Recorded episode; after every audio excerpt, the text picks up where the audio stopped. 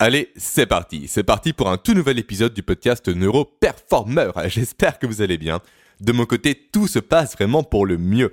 Et d'ailleurs, dans ce sens-là, pardon, je tiens à remercier euh, tout particulièrement toutes les personnes qui ont rejoint la semaine dernière la cohorte routine haute performance. Toutes ces personnes avec lesquelles je vais travailler durant six mois, à raison d'une heure de coaching par mois, sur l'optimisation de leur potentiel, de leur performance, de leur nutrition, de leur sommeil et j'en passe, pour réellement faire d'elles des personnes productives au regard de la science et non pas au regard de toutes ces choses ésotériques que prônent à l'heure actuelle les formateurs euh, contemporains qui parlent uniquement de méthodes, de protocoles GTD, de méthodes ZTD, de, de Pomodoro et j'en passe, qui certes sont intéressants mais qui ne sont pas à la base de la productivité.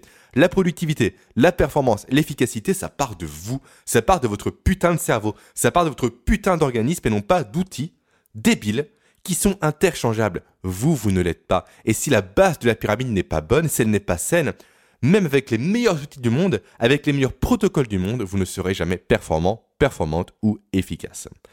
Digression terminée. Alors, de quoi allons-nous parler maintenant aujourd'hui?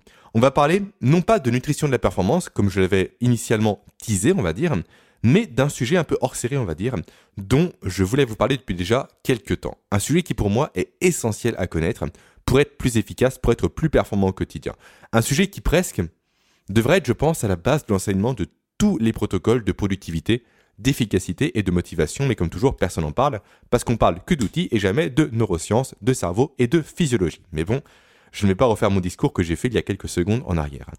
Du coup, quel est ce sujet-là? En fait, c'est trois sujets que l'on va réunir en un seul et qui va vous permettre, vous réellement, de changer votre vision de la performance, j'en suis convaincu. Ces sujets sont les suivants. Le premier, c'est le principe d'énergie libre.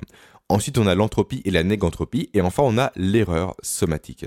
Franchement, on va s'éclater, croyez-moi, aujourd'hui avec tout ça. Et une fois que ce sera fait, la semaine prochaine, on passera effectivement à la nutrition de la performance. Allez maintenant, petit euh, détour très rapide par mes rappels habituels et après ça, on attaque. Premier rappel, laissez-moi une note ainsi qu'un avis positif sur Apple Podcast si jamais vous voulez encourager mon travail. Deuxième rappel, mon programme Brain 7, mon challenge sur 7 jours, est encore accessible en description de ce podcast gratuitement. Et enfin, dernier rappel, vous pouvez accéder vous, n'importe quand et n'importe où, à toutes les notes que je prends moi au quotidien pour optimiser le fonctionnement de mon cerveau pour être plus efficace, plus productif, plus heureux et en meilleure santé chaque jour de la semaine. Donc voilà, allez maintenant on commence ce sujet qui va être passionnant, croyez-moi. On va commencer par le principe d'énergie libre. Ce principe, il a été développé par un neuroscientifique très connu à l'heure actuelle qui révolutionne très clairement les neurosciences et qui s'appelle Carl Friston. Donc Carl K-A-R-L, Friston F-R-I-S-T-O-N. Et du coup, au travers de ce principe-là, que nous explique-t-il? Il nous explique simplement que nos organismes sont en lutte permanente pour retenir l'énergie qu'ils produisent dans un but de survie. Constamment, nos corps sont là, sont faits en fait pour lutter contre une déperdition d'énergie qui va directement diminuer leurs chances de survie. Le lien entre l'énergie et la survie, il est simple, c'est la calorie. Qu'est-ce que la calorie? C'est ce que nous apporte notre alimentation et en fait la calorie, c'est à l'organisme ce que l'essence est à la voiture. Sans ça, on ne peut pas avancer, on ne peut pas fonctionner, on meurt littéralement automatiquement. Donc constamment, le principe d'énergie libre nous explique que le corps a tendance à perdre ses calories et que le but de l'être humain, et de, comment dire, de minimiser cette perte pour rester en vie et pour être efficace jour après jour.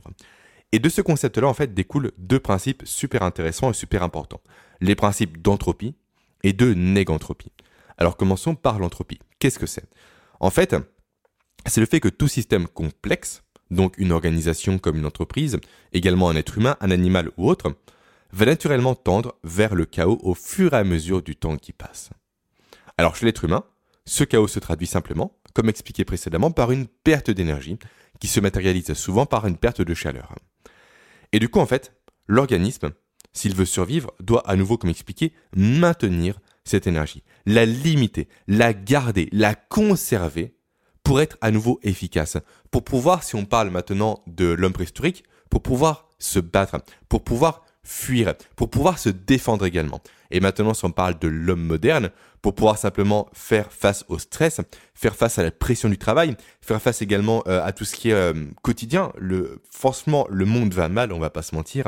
Donc, faire face également à ça, à cette notion vraiment ambiante pesantes du quotidien.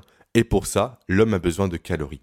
Et typiquement, c'est pour ça également que lorsque l'on stresse, on va manger beaucoup plus qu'en temps normal. Parce que le corps se charge en calories pour justement survivre face à un événement stressant qui peut mettre en cause ses chances de survie.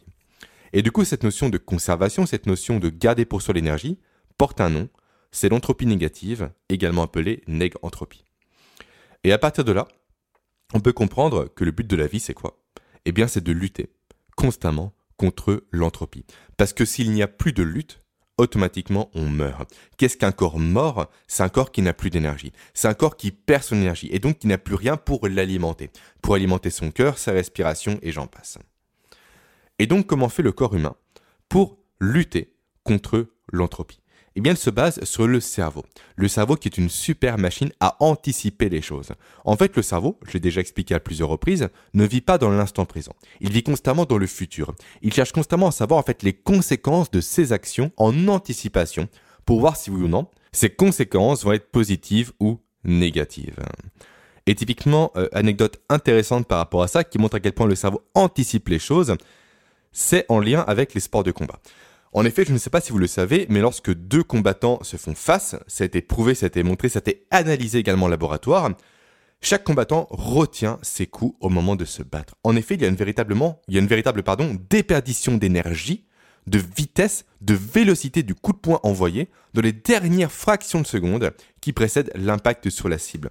Pourquoi? Parce que le corps humain anticipe les dégâts potentiels que lui va recevoir en tapant quelque chose. Les dégâts au niveau, de, osseux, au niveau des phalanges, au niveau du poing, au niveau des répercussions de de choc, au niveau musculaire du coup. Et donc le cerveau anticipant ça va naturellement freiner le coup de poing de la personne qui pourtant cherche elle à mettre toutes ses forces dans son poing pour gagner un combat, pour se défendre et pour se battre. Donc le cerveau, tout ça pour dire qu'il est constamment en anticipation des choses. C'est le cas également typiquement lorsque vous allez manger vous, vous allez sentir typiquement un plat qu'il vous qui vous plaît, pardon, un plat que vous adorez, et rien que l'odeur de ce plat va directement stimuler chez vous la production de salive dans votre bouche pour préparer votre corps à dissoudre les aliments que vous allez consommer. Alors que techniquement parlant, le plat n'est pas vers vous. Vous n'avez pas commencé à manger. Vous avez uniquement eu l'odeur de ce plat, même pas vous le voyez. Juste l'odeur suffit à votre cerveau à lui faire anticiper, vous, passant à table et consommant ce repas, il va donc préparer votre organisme entier à la consommation de ce dernier. Pourquoi je vous dis ça? Simplement parce que c'est grâce à cette anticipation des choses-là que l'organisme humain va réussir à réduire l'effet de l'entropie en cherchant à limiter ce qu'on appelle l'erreur somatique. Alors qu'est-ce que l'erreur somatique? C'est là que ça devient super intéressant, vous allez voir. En fait, l'erreur somatique, c'est l'écart entre la prévision faite par votre cerveau et la réalité des choses. Exercice à faire chez vous, avec votre partenaire ou votre partenaire donc masculin ou féminin. Ça ne veut rien dire, mais peu importe. Dites à ce dernier que vous avez un sac entre les mains qui est très très très lourd et jetez-le à cette personne. Automatiquement, vous allez voir qu'elle va se raidir, elle va se gainer au niveau musculaire pour réussir à attraper le sac. Sauf que le sac en soi, il est léger. Du coup, qu'est-ce qu'il va se passer? C'est qu'il va y avoir un écart entre l'anticipation faite par le cerveau du partenaire de recevoir un élément lourd et la réalité des choses. Du coup, le corps de votre partenaire aura produit trop d'énergie pour retenir un sac qui au final n'en demandait pas autant. Donc il y aura une perte d'énergie. Il y a un écart entre la prévision et la, le concret des choses, et la réalité des choses, qui va directement générer de l'entropie ici. Maintenant, faites l'inverse, c'est un peu plus risqué, mais faites-le potentiellement. Dites que le sac est léger, et envoyez un sac relativement lourd et vous verrez que la personne va automatiquement, bim, avoir les bras qui tombent à la réception. Parce que son corps s'est préparé à recevoir un élément qui est léger. Donc s'est préparé à ne pas déployer beaucoup d'énergie pour recevoir ce sac. Ce qui va créer à nouveau un écart entre la prévision et la réalité, qui va générer automatiquement une perte d'énergie et donc de l'entropie. Et c'est donc ça tout le but de la réduction des l'erreur somatique. C'est le fait de réduire l'anticipation et la réalité des choses. Et plus cet écart va être réduit, plus l'énergie va être conservée. Donc plus on va lutter contre l'entropie. Et ça c'est super intéressant quand on le transpose notamment à l'apprentissage et au management. En effet, si vous, vous allez vers un collaborateur en lui disant tiens, cette tâche est facile à faire, alors que techniquement parlant, elle n'est pas si facile que ça. Lui va voir son cerveau allouer une faible quantité d'énergie pour la réalisation de la tâche en question. Et va donc malheureusement se placer directement en posture d'échec, parce qu'il n'aura pas mis à la base assez d'énergie cognitive pour réaliser efficacement ces tâches qui, de prime abord, devaient être faciles pour lui alors qu'elles ne l'étaient pas. Donc je vous conseille, vous, en tant que manager, en tant que chef d'équipe ou autre, de constamment chercher à adapter votre discours à la tâche que vous donnez à votre collaborateur. Et également à adapter le choix du collaborateur en fonction de ses compétences par rapport à la tâche donnée. Parce que plus vous allez simplement proposer une tâche compliquée pour un collaborateur, on va dire faible en compétences, plus il va perdre d'énergie et donc plus il va perdre également en confiance en lui. Il va perdre réellement dans son ego, ça va l'impacter, ça va le toucher. Et plus il fera donc d'erreurs et plus il va procrastiner parce qu'il saura qu'il n'est pas capable de faire la tâche en question. Maintenant, effet inverse, donne une tâche trop simple par rapport à une personne qui a un haut niveau d'énergie, automatiquement, il va chercher à se défoncer pour cette tâche, donc déployer beaucoup d'énergie pour cette dernière, pour un travail qui au final est simple. Et là, à nouveau, on tombe dans une perte d'énergie, dans un phénomène d'entropie qui peut poser problème à terme à nouveau. Ça, c'est pour l'aspect management. Maintenant, l'aspect apprentissage. Et ça va être super intéressant, notamment si vous, vous avez des enfants, croyez-moi. En fait, il y a un effet qui s'appelle l'effet golem. Peut-être le connaissez-vous, j'en ai déjà parlé, je crois, sur le podcast il y a maintenant pas loin d'un an en arrière. Qu'est-ce que cet effet? C'est le fait que si on dit à un élève en classe qu'il est incompétent, qu'il est mauvais, qu'il est fait pour perdre, qu'il n'est pas bon en maths typiquement, on va le placer automatiquement dans un état de conservation d'énergie. Il ne va pas déployer beaucoup d'énergie pour faire cette tâche parce qu'il saura qu'il ne peut pas la faire. Et du coup, automatiquement, dans le pleine notion de prophétie autoréalisatrice, où le manque d'énergie impulsé par le cerveau de l'élève va le faire échouer directement. Donc, par exemple, si vous avez un enfant qui est mauvais en maths, et que vous lui dites c'est normal, papa aussi est mauvais en maths, maman aussi est mauvaise en maths, c'est normal, t'es mauvais en maths, c'est normal. Ça, c'est un putain de mauvais discours à communiquer à un enfant. Parce qu'automatiquement, son cerveau va se mettre en mode conservation d'énergie. Cette tâche, je ne peux pas la faire, je n'ai pas les compétences, du coup, jamais j'irai dépenser de l'énergie pour la réaliser. Jamais je vais perdre de l'énergie de survie pour une tâche qui, je sais, être compliquée pour moi.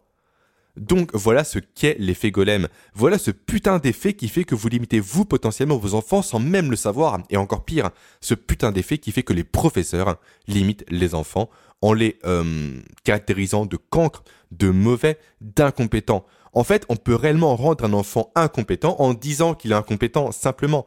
À nouveau, on est en plein dans une notion de prophétie auto-réalisatrice.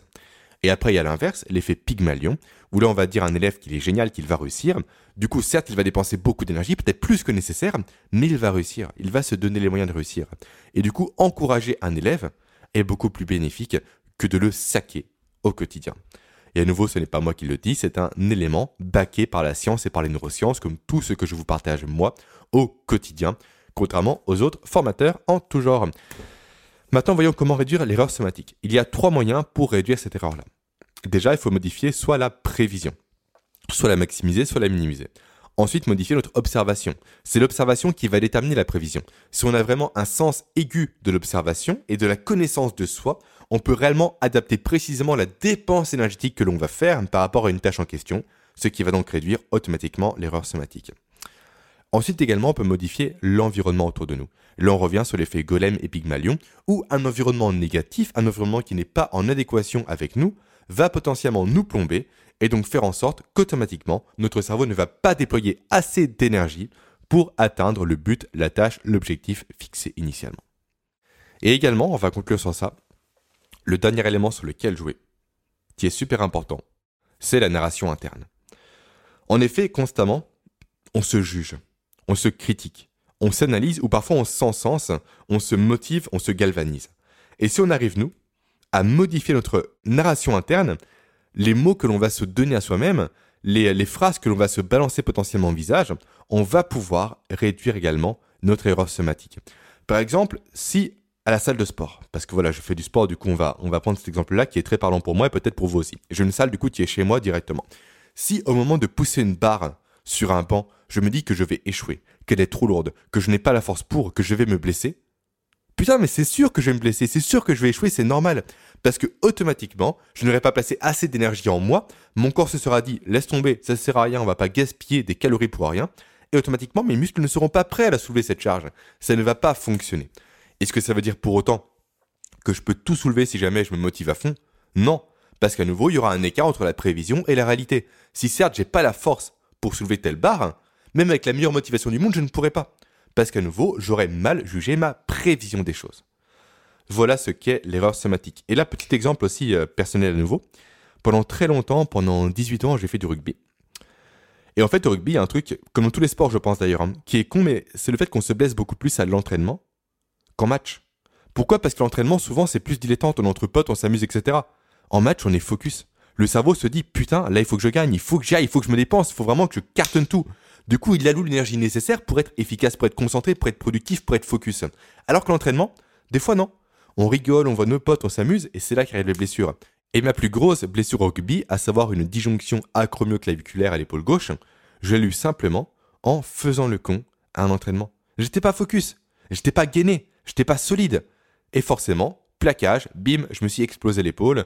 Et là, j'ai encore l'épaule en vrac aujourd'hui, bien qu'elle aille largement mieux, avec de la musculation, tout du renforcement, ça va mieux. Mais pendant très longtemps, ça m'a posé problème. Même, situation où j'ai pété la dent d'un pote avec ma joue, au rugby, à l'entraînement parce qu'on était en mode dilettante à nouveau. En match, ce n'est pas arrivé. Je crois que je me suis jamais blessé en match. Allez, j'ai dû me casser peut-être une côte flottante et c'est tout, et un orteil, je crois aussi. Mais en 18 ans, c'est rien. Parce qu'à nouveau, en match, on est focus, on est concentré et réellement le corps est prêt à passer à l'action. Là où à l'entraînement, il ne l'est pas parce qu'à nouveau, il se dit que l'entraînement, c'est détente, du coup, on ne va pas allouer trop d'énergie pour quelque chose qui ne nécessite pas autant d'énergie. Donc voilà, ce podcast un peu hors série que je voulais vous faire. Réellement, avoir cette notion de perte d'énergie au quotidien et de réduction des erreurs somatiques est clé pour être plus efficace. Adaptez-vous, votre discours interne comme externe, à la, hum, comment dire, aux capacités que vous avez ou que les autres ont pour atteindre un objectif ou pour réaliser une tâche. Et à nouveau, par rapport à vos enfants, faites gaffe à ce que vous dites. Réellement, ne soyez pas dans, le dénigrement. Parce qu'automatiquement, le cerveau de l'enfant va se placer en économie d'énergie pour malheureusement collé à la réalité des choses. Et encore pire également, il y a une notion, euh, après on va s'arrêter, quand on dit typiquement euh, mon fils est mauvais en maths, c'est normal, papa est aussi mauvais en maths. Il y a certes la notion d'erreur somatique qui va arriver, l'effet golem, mais aussi une notion de, euh, comment dire, de production de cytocine. Qu'est-ce que l'ocytocine? C'est l'hormone du lien social. Et du coup, l'enfant, quand on lui dit ça, qu'est-ce qu'il va se dire? En tout cas, qu'est-ce que son cerveau va se dire? Simplement que papa est mauvais en maths. Moi, je veux ressembler à papa parce que papa, je l'aime, je ne veux pas le perdre. Je ne veux pas qu'il m'exclue de sa tribu. Je ne veux pas qu'il me sorte du groupe familial. Du coup, automatiquement, je vais avoir peur par rapport à ça et je vais plus produire de cytocine. Donc, je vais faire en sorte de coller à la réalité des choses pour être comme papa, être mauvais en maths, ce qui crée un lien entre lui et moi, et donc un lien qui est euh, qu'on ne peut pas retirer, qui va renforcer notre relation ensemble. Donc, deux tableaux. Le tableau erreur somatique et le tableau production de cytocine qui vont faire directement en sorte que votre enfant va être mauvais en maths à 90% des cas. Voilà pour ce podcast. J'espère qu'il vous aura plu. Il est un peu hors série comme expliqué. En tout cas, moi, c'est une notion qui me tenait réellement à cœur de vous partager. Une notion qui est clé et dont personne ne parle aujourd'hui et qui peut réellement faire la différence dans votre quotidien. Allez, maintenant, je vous laisse. Je vous souhaite une très belle journée et je vous dis à lundi prochain pour un nouvel épisode. Ciao